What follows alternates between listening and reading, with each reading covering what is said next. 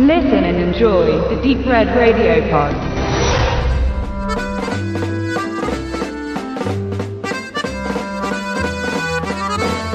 Im Zweiten Weltkrieg stürzt ein Bomber der Royal Air Force nach einem Angriff auf das von den Nazis besetzte Paris nach einem Treffer durch die deutschen Abwehrgeschütze ab. Nachdem die Soldaten unbeschädigt den irdischen Boden erreichen, stehen sie im feindlichen Gebiet und sind umgehend Gejagte der Besatzer. Um wieder in alliiertes Gebiet zu gelangen, müssen die drei Briten als allererstes sich gegenseitig finden, denn sie landeten mit den Fallschirmen an drei verschiedenen Orten.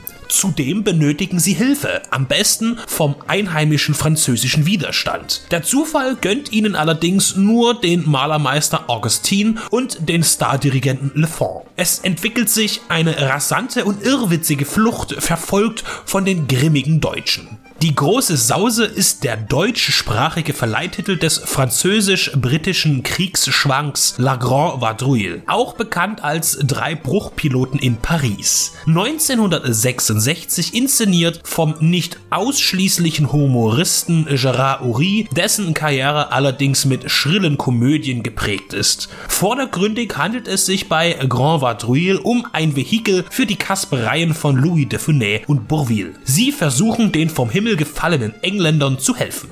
Beide Komiker wirken dabei mit ihren bekannten Gebärden, was vor allem auf Dauphiné zutrifft, der den arroganten Opernschnösel mit seinen wilden Hand- und ständigen Kopfbewegungen eine nachvollziehbare Cholerik verleiht. Der ruhige Bourville spielt den Gegenpol und selbstverständlich kommt der Rettungsmission immer wieder ein Zwist der beiden in die Quere. Der eigentliche Witz geht wie bei so vielen Filmen in der deutschen Synchronisation unter und man muss sich auf die deutsche Dialogregie und die Sprecher verlassen. Ob das gefällt, ist eine Geschmacksfrage. Viele Situationen erzielen ihre Pointen aus den Sprachbarrieren und so kommt es, dass die große Sause in der deutschen Fassung gar nicht so viele direkte Lacher bietet und die feinen eher umgeht, die man nur schwer übersetzen kann. Das allgemeine Szenario ist allerdings so schräg, dass man sich auch bei der Übersetzung amüsieren kann. Der Film eignet sich überdies aber auch einfach als Abenteuergeschichte mit für die 60er Jahre rasanter Action.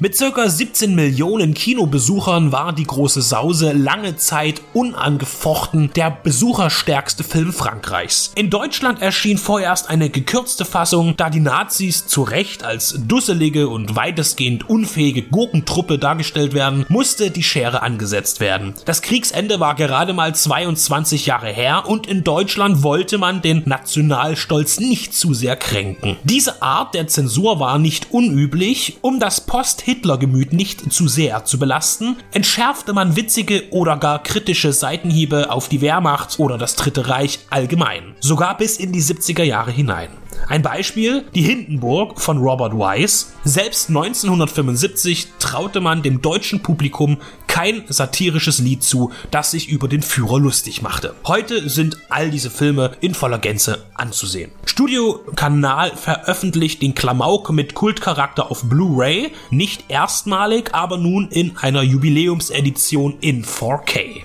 Louis Defunet ist Louis Defunet und wer ihn nicht mag, kann die kinetische Hetzjagd trotzdem wagen, denn er ist kein Alleindarsteller, sondern steht eben neben Bourville und den Darstellern der drei Flugzeugbrüchigen Claudio Brook, Mike Marshall und vor allem Terry Thomas, der mit seinem einprägsamen Charme den Franzosen gegenübersteht. Die große Sause, ein Klassiker, zu dem eine Meinungsäußerung völlig sinnfrei ist, denn er war in den vergangenen Jahrzehnten so erfolgreich, dass jede Kritik an ihm abprallt. Dieser Film muss kein Publikum finden, er hat es.